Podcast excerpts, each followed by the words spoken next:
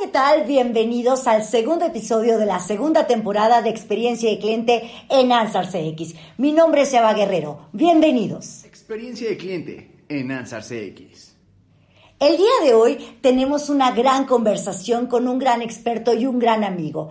Es un gusto para nosotros que nos acompañe Diego Rafael Payán. Hola, ¿qué tal Diego? ¿Cómo estás? Bienvenido a Experiencia de Cliente en Ansar CX. Eva, muchísimas gracias, buenas tardes. Eh, gracias a ti por esta invitación. La verdad estaba ansioso de poder compartir contigo unos minutos porque creo que los seres humanos precisamente por naturaleza requerimos de relacionarnos con otros para crecer profesional y personalmente. Sin duda alguna, así es que va a ser bastante enriquecedor. Los vamos a invitar a que nos acompañen a disfrutar de esta conversación. Cuéntanos un poquito de ti, de tu experiencia profesional. Claro que sí, con mucho gusto, Eva. Pues mira, yo he hecho demasiadas cosas en la vida, te las voy a resumir muy rápidamente. y voy a empezar con mis, con mis logros más representativos hasta llegar a lo accesorio. Y empiezo por decirles que soy un apasionado por la cocina lenta. Me encantan las parrilladas, los métodos no tradicionales para preparar alimentos. Soy fabricante de cerveza artesanal, bastante inquieto con el estudio del comportamiento humano eh, por eso eh, terminé en, mi tema profesional adentrándome en la investigación de mercado, en entrenamiento para exteriores. Me fascina el diseño de servicio, la experiencia del cliente. Soy colombiano, nacionalizado en Estados Unidos hace 25 años, piloto comercial, administrador de empresas.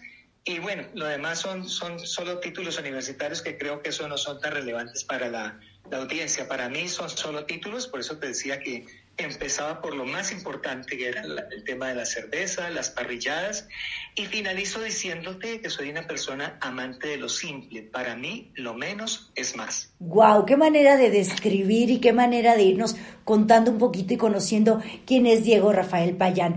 Uno, sin duda alguna, más de dos, tres mexicanos ya coincidimos contigo en la cerveza artesanal, en la buena cocina, en la buena comida y la parte que eres piloto, wow, eso es magnífico, porque yo quisiera saber cuántas horas de vuelo, no solamente en el aire, sino en el ámbito de servicio, ya tiene Diego Rafael. Claro, bueno, pensé que me ibas a preguntar cuántas horas tengo en el asador y tengo más horas en el asador que en un avión. Yo estudié aviación comercial en Estados Unidos hace mucho tiempo y tuve la oportunidad de trabajar para una aerolínea bastante grande, American Airlines, que tiene una hermanita pequeña que se llamaba American Eagle, una, aerolínea regional. Y allí me empecé a apasionar por el servicio, porque para poder, para poder pagar mis horas de vuelo yo tenía que trabajar y empecé a trabajar con hoteles. Esa es mi segunda profesión.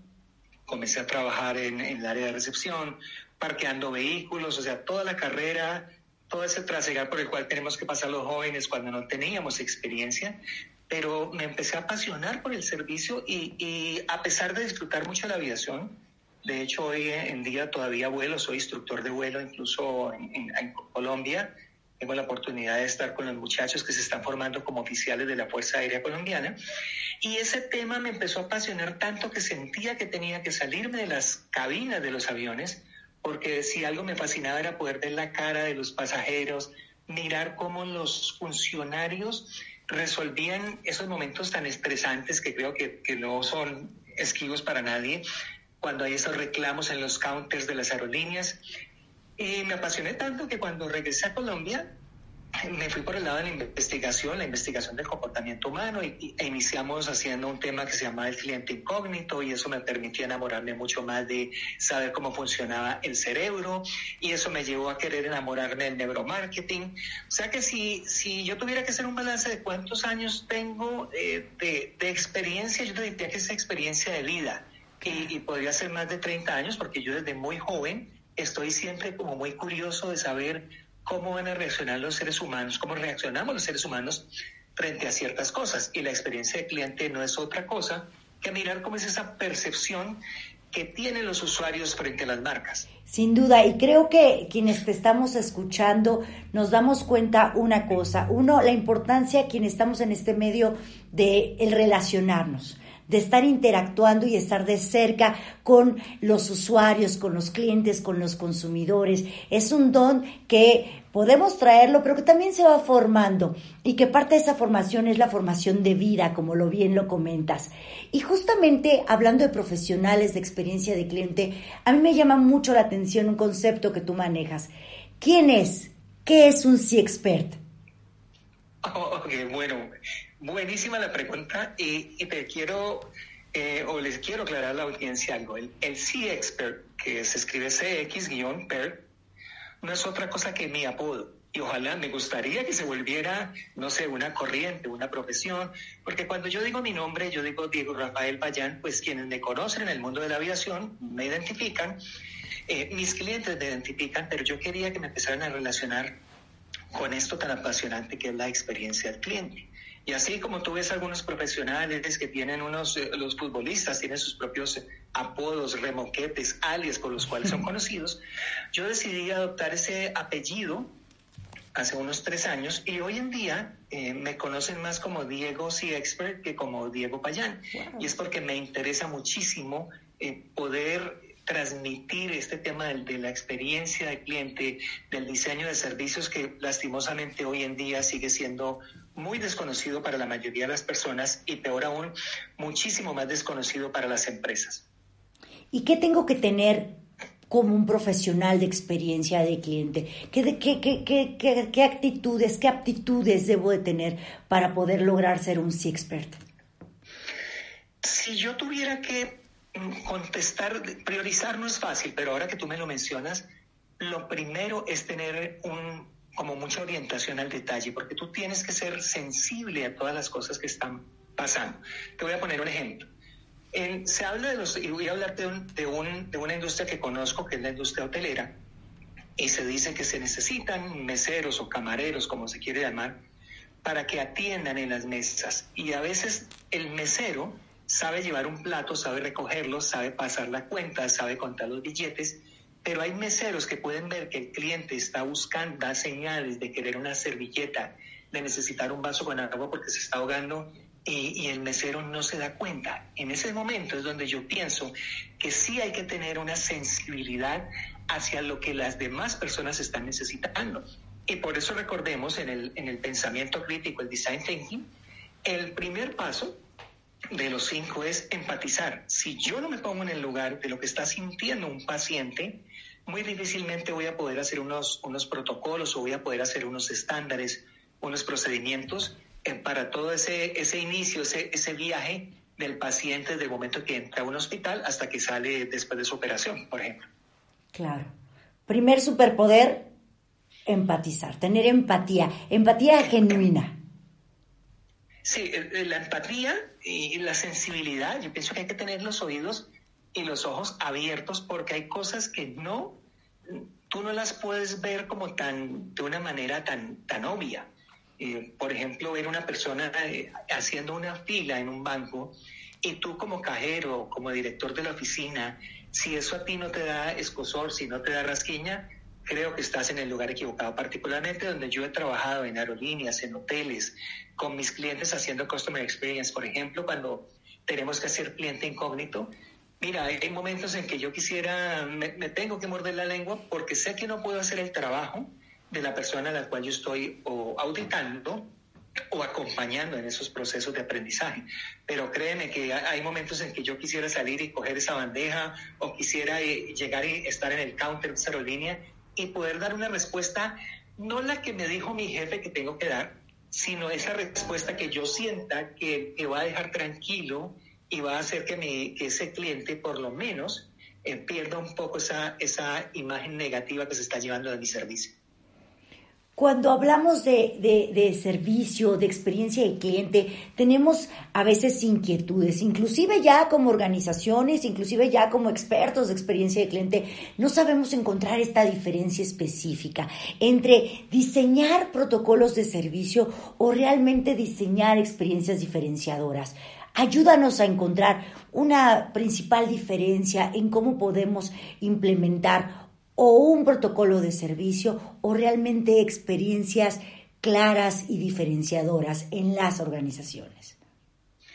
Eva, eso que tú dices es muy cierto. Y, creo que no son solamente dudas, hay una confusión total. Y te les voy a poner un ejemplo a nuestros escuchas. Em, he tenido situaciones donde llego a una empresa y en la empresa me dicen, eh, Pedro, anteriormente se llamaba jefe de servicio al cliente. Ah, bueno, ¿y cómo se llama ahora? No, ahora se llama eh, Customer Experience Manager. Ah, ya, ¿y qué hace? No, lo mismo.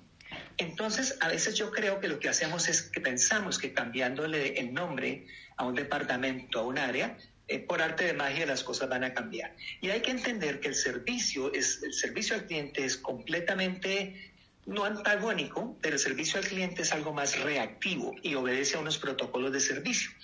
Si yo tuviera que establecer una diferencia, yo lo que haría, voy a, voy a cambiar un poco y no utilizaría la diferencia, yo te diría es que el, la experiencia del cliente es lo fundamental primero para generar diferenciadores. Y cuando yo tengo los diferenciadores, los vuelvo un protocolo.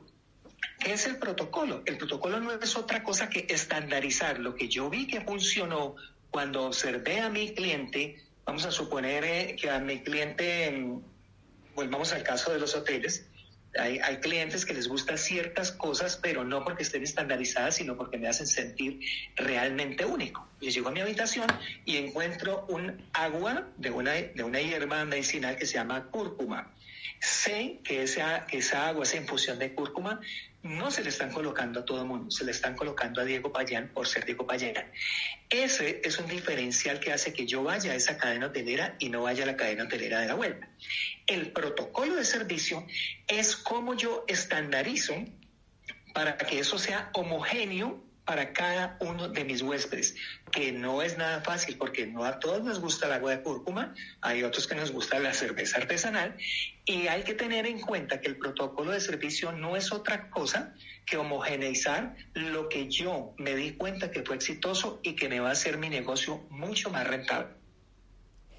En la gran mayoría de mis arquetipos, con mi gran mayoría de usuarios, porque ese es otro tema fundamental ya logré yo eh, eh, poner la parte de experiencia de, diferenciadora, ya logré establecer ciertos protocolos de servicio para ciertos arquetipos, que ahí es donde también nuestros expertos en experiencia de cliente entran en estas confusiones porque lo queremos homogeneizar a tal grado que entonces dejamos de tener diferenciadores.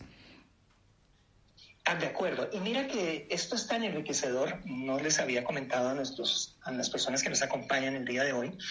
Tengo la fortuna de dirigir una asociación, la asociación más grande que hay en Latinoamérica de experiencia de cliente, que es la Customer Experience Latam Association, donde tenemos cerca de 5.000 eh, afiliados, miembros, empresas y personas naturales. Y esto que tú mencionas es uno de los puntos más álgidos cuando hacemos webinars, cuando hacemos eh, debates, simposios, foros, porque eso todavía las empresas, y voy a ir al, caso concreto de esto que estamos pasando en los últimos meses, las empresas en vez de dedicarse a crear diferenciadores están más concentrados en recortar los costos. Y yo creo que, pues, por la matemática diría, pues es una buena decisión. Pero si miramos a futuro, cuando yo empiezo a recortar costos y empiezo a restringir los servicios, me empiezo a parecer más al vecino. Te voy a contar un, ejemplo muy corto aquí de algo que sucedía en la industria de la, de la hotelería hace varios años. Hace un tiempo era un elemento diferenciador que a mí me dieran el desayuno incluido en la tarifa. Yo llegaba a un hotel y me decían, es que el desayuno está incluido. Yo me sentía realmente eh, atraído, emocionalmente con, eh, eh, pues conectadísimo con ese hotel y mira qué pasó, el hotel, del, el hotel A empieza a copiarle el B al C. Hoy en día creo que son muy pocos los hoteles que no te dan el desayuno dentro de la tarifa. ¿Y qué es lo que hace el cliente? El cliente ya no lo ve como un diferenciador. De hecho, lo exige como si fuera el agua caliente o el, o el teléfono en la habitación o tener energía eléctrica. Aquellos atributos que antes eran de deleite pasan a ser a lo mejor esenciales o ya no marcan esa diferencia. Claro, así es. Y mira, eh, yo recuerdo, no sé en, México, porque yo estaría muy joven en la época que te voy a contar esto, Pero en, en, mi país, en Colombia, la novedad era tener agua caliente y algo que se llamaba el discado directo nacional. Es decir, que yo podía llamar a otra parte sin tener que pasar por la operadora. Y eso hacía, eso era lo que colocaban en su publicidad los hoteles. Hoy en día lo que yo pienso y asesoro cadenas grandes, no solo en Colombia, sino en Estados Unidos y Latinoamérica, yo pienso que, esos diferenciales son los que hay que sentarse a trabajar con los equipos internos. Muchas veces no es ni siquiera con un consultor, o bueno, digamos que con un consultor, pero el consultor solamente está para guiar el proceso.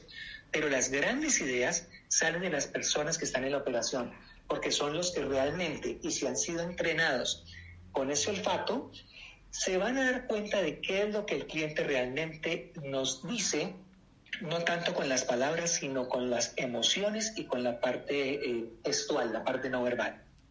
Por eso hay que estar tan al pendiente de dos cosas, del detalle, de, de, tener ese, ese tacto, ese sentido común, eh, o ir más allá del sentido común y esta parte de empatía en todo momento sembrada. Y sin duda la parte colaborativa. Muchas veces creemos que únicamente es de la, del área de servicio al cliente, del área de experiencia al cliente, y que ellos son los únicos responsables en ejecutar todo lo relacionado con experiencia del cliente.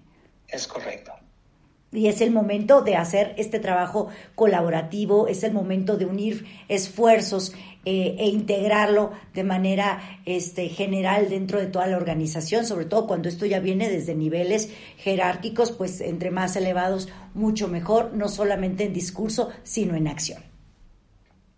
Fíjate, y quisiera complementarte con eso. Me estaba acordando de, a mí me gusta mucho hablar de, con ejemplos. Hace unos años, hicimos un ejercicio con una de las compañías más grandes de, café aquí en, Colombia, porque se hablaba de que querían tener un aumento en la facturación. Y para nosotros fue tan sencillo como reunir un equipo, no te estoy hablando ni del director de mercadeo, ni del gerente, ni del director nacional, reunimos solamente las cajeras de cinco puntos de venta en una mañana con las metodologías disruptivas que tú sabes que son mucho más efectivas que, sentarse en un tablero a hablar de teorías extrañas.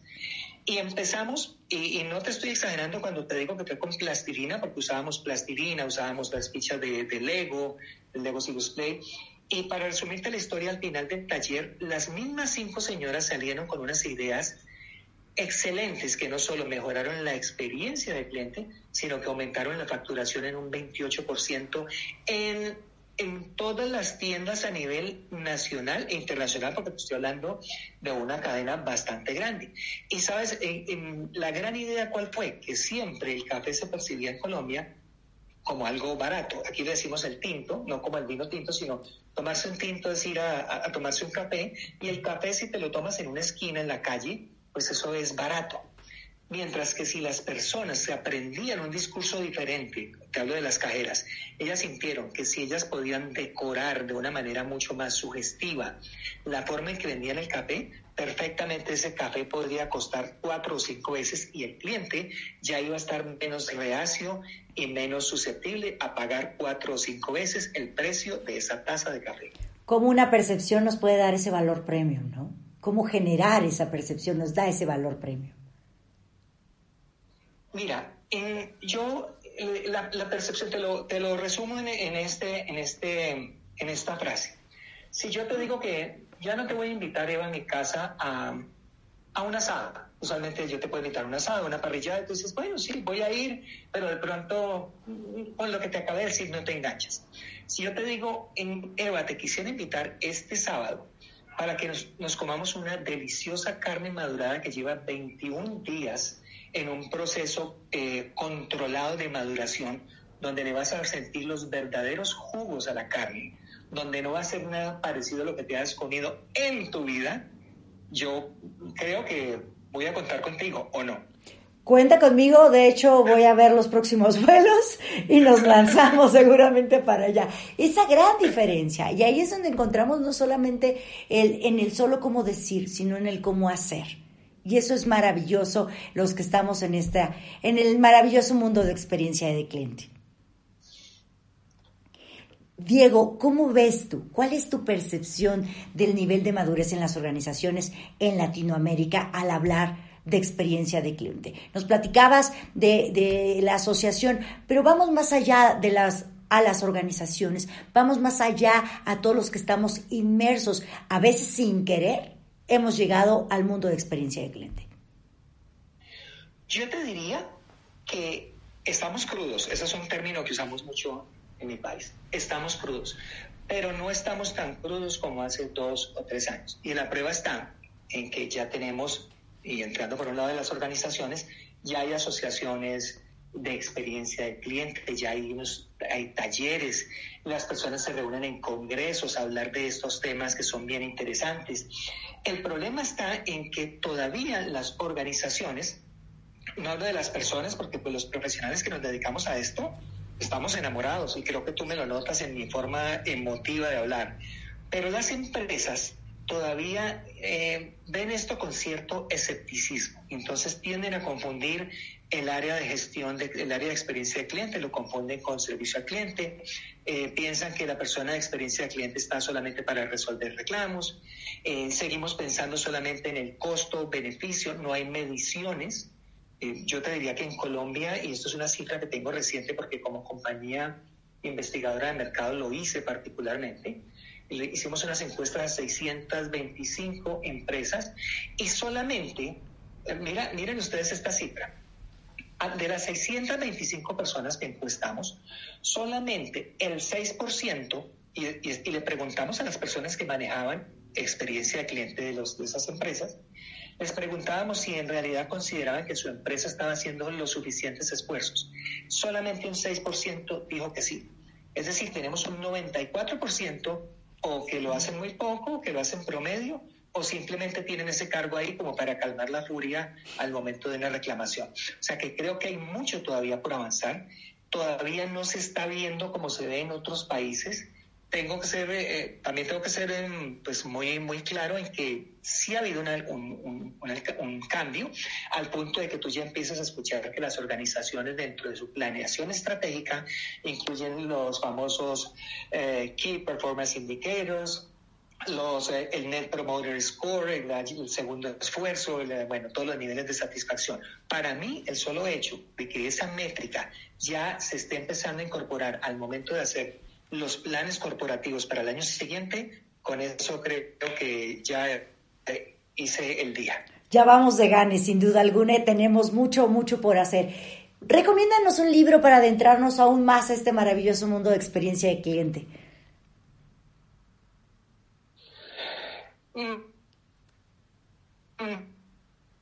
comiendo libros por una razón.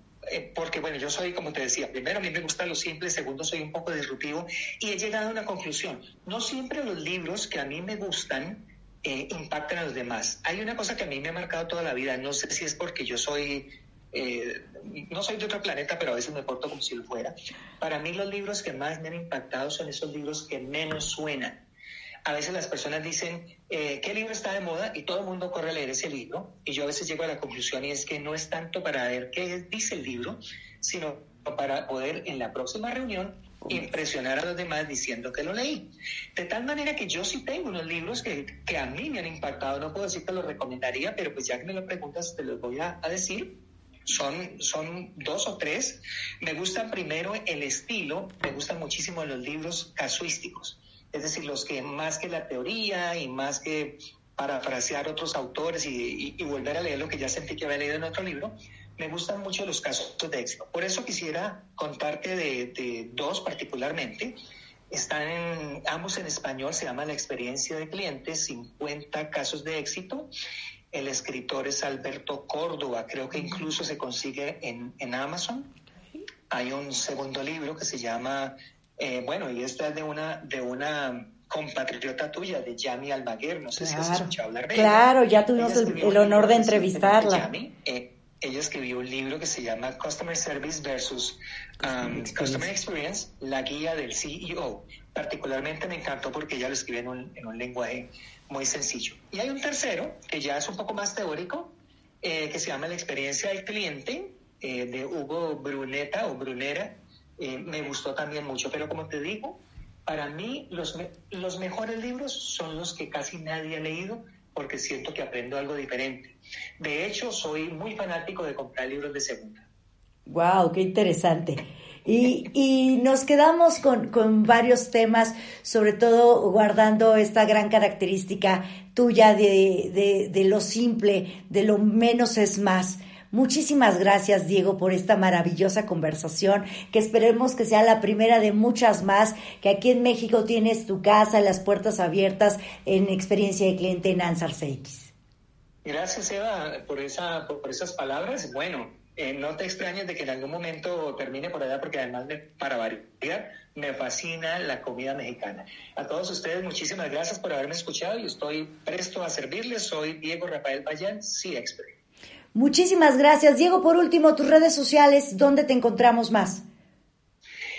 Bueno, hoy en día estoy en, toda parte porque la presencialidad, pues me, así nos ha obligado. Eh, estoy en, Facebook como Diego Payansi Expert, en Instagram como Diego Payansi Expert y en YouTube estoy en un canal también que se llama Diego Payansi Expert. O sea que todo está asociado a ese nombre y si no, estoy por, por eh, las redes de la asociación que represento, que es la CXLA, Customer Experience Latam Association. Excelente. Muchísimas gracias nuevamente por tu tiempo, por esta maravillosa conversación. Ha sido honor que nos acompañes. Muchísimas gracias. De esta manera concluimos nuestro segundo episodio de la segunda temporada de Experiencia de Cliente en Ansar CX. Ya lo sabes, todos los lunes tenemos un episodio nuevo. Síguenos en nuestras redes sociales. Bye bye.